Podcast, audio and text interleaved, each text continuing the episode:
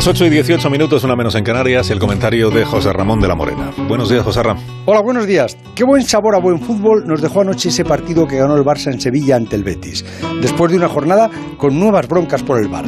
Porque cada vez que algunos de los clubes de fútbol se siente perjudicado por los árbitros, se queja del bar. Y lo hacen de manera muy absurda, aunque sus quejas luego las justifiquen con ejemplos indiscutibles.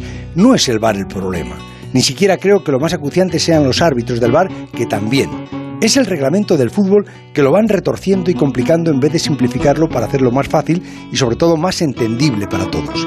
Las reglas del fútbol se las sabían hace años todos los niños y las entendían todos los abuelos. Ahora tienes que sacarte el carnet de entrenador profesional para saber si una mano es o no penalti o tienen que mirar los fueros de juego con rayos láser. Es tan absurdo como ridículo.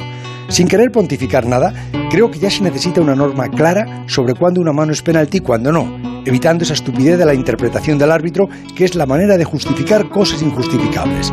Y los fueros de juego dejar un margen claro y amplio que no necesite líneas láser para descifrarlos. Que sean como los goles. Entra el balón, totalmente es gol. Si no entra todo el balón, no lo es.